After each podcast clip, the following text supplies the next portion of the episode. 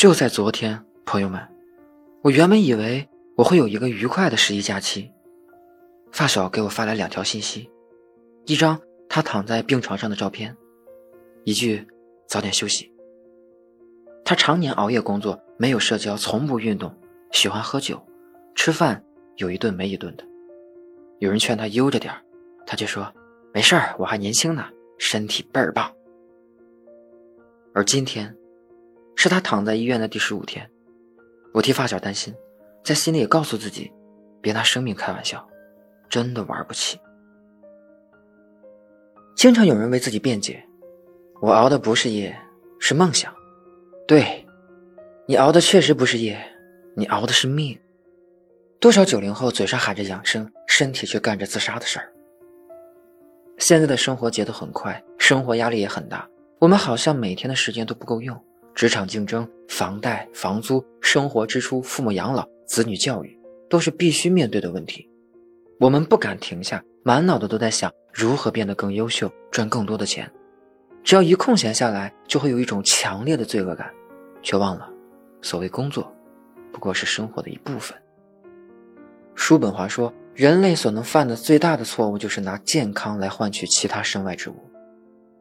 年轻的时候，拿命换钱；年老的时候，拿钱换命，却还是成了现代人走不出的怪圈。已故的复旦教授于娟，三十一岁时患上乳腺癌，生病之前，她不顾一切的熬夜工作。饮食作息无规律，和大部分人一样，在上有老下有小的年纪，只得拼命赚钱。患病后，他在微博中写道：“在生死临界点的时候，你会发现，任何的加班，给自己太多的压力，买房买车的需求，这些都是浮云。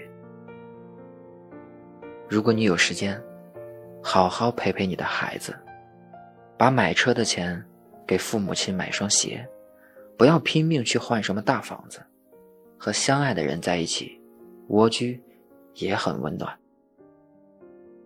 健康就像空气，存在的时候感觉不到，失去的时候才发现不可或缺。不要等摔伤了才知道好好走路，不要等生病了才知道健康可贵。拿身体赌明天，没有人输得起。有人说。癌症也好，猝死也好，都离我们太过遥远。可谁又能算得准，明天和意外哪个先来？数据显示，中国每年死于心脏性猝死的人数接近五十五万。什么意思？平均每天有上千人因为各种原因猝死，这就意味着每过一分钟就有一个人倒下。加班、熬夜，从疲劳到癌症只需四步。轻度疲劳、深度疲劳、脏器变异，诱发癌变。长时间作息紊乱，致使身体功能异常，是癌症的最大诱因。也就是说，你每一次的熬夜都在透支自己的身体，心存侥幸，可能付出的就是生命的代价。其实，死亡就是一瞬间的事儿，在生命面前，年轻与否，真的不值一提。前几个月的世界杯，湖南二十八岁的杨先生，在开赛当天就守在电视机前，边喝啤酒边看球，一直到凌晨三点才去睡觉。第二天下午，他上班仅一个小时，突然晕倒，送院后抢救无效，不幸离开人世。二十四岁的快递小哥为了多赚钱贴补家用，不分昼夜长期熬夜工作，每天只睡四五个小时，最后。在电梯内猝死。清华大学计算机硕士张斌被发现猝死在马桶上。当天凌晨一点，他还发出了最后一封工作邮件。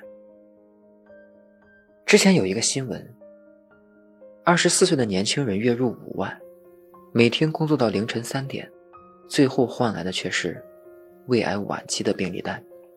诸如此类的事情数不胜数，而这所有的事件都在告诉我们。别不把身体当回事儿。如果生命到此为止，你是不是没有任何遗憾？你在朋友圈发了一张闲置的健康年卡，你敷着最贵的面膜，熬着最长的夜，你在凌晨三点转发遥远的城市有人猝死的新闻，再给自己定了五个起床闹钟。你听闻某个朋友得了癌症的消息，难过之余开始有点担心自己。你总说你没空健身，你不知道要在医院排队要花更多的时间。你常常自嘲连体检的钱都没有，你不知道 ICU 病房可以迅速榨干整个家庭的积蓄。有个学医的朋友告诉我，现在年轻人患胃癌的情况很多，而且年轻人患上胃癌，恶化速度也要快很多，很快时间里人就垮了。所以我还是建议大家多去医院做定期的检查吧，后期治疗要花费几十万，人也救不好，不如防范于未然，注意自己的作息规律。我去医院看我发小，一米八的大男人，眼眶泛红的跟我说：“以后我再也不熬夜了，也要好好吃饭。”拿身体赌明天，我们真的输不起。这个世界上，有两种东西丧失之后才会发现它的价值：青春和健康。但青春易逝，未见得活力不在，睿智不在，优雅不在。而失去健康，即使青春犹在，年轻与你何用？财富与你何用？时间与你何用？人这一辈子，为家人考虑，为孩子考虑，却唯独忘记了考虑自己。身体是革命的本钱，一定不能为了眼前的利益而肆意损害自己的健康。累了，就不要死撑着。劳逸结合更有效率，饿了就去吃饭，善待自己的身体。没人照顾的路上，记得按时吃饭，按时睡觉。身边的人来去匆匆，没人永远对你关怀备至。一个人的时候，冷了记得多穿点衣服，病了不要硬扛，记得去看医生。疲惫了，给自己多留点时间休息。这个世界很大，没有人能时时刻刻陪伴自己，没有人照顾的路上，多爱自己一点，不仅是为了自己的健康，更为了不让再。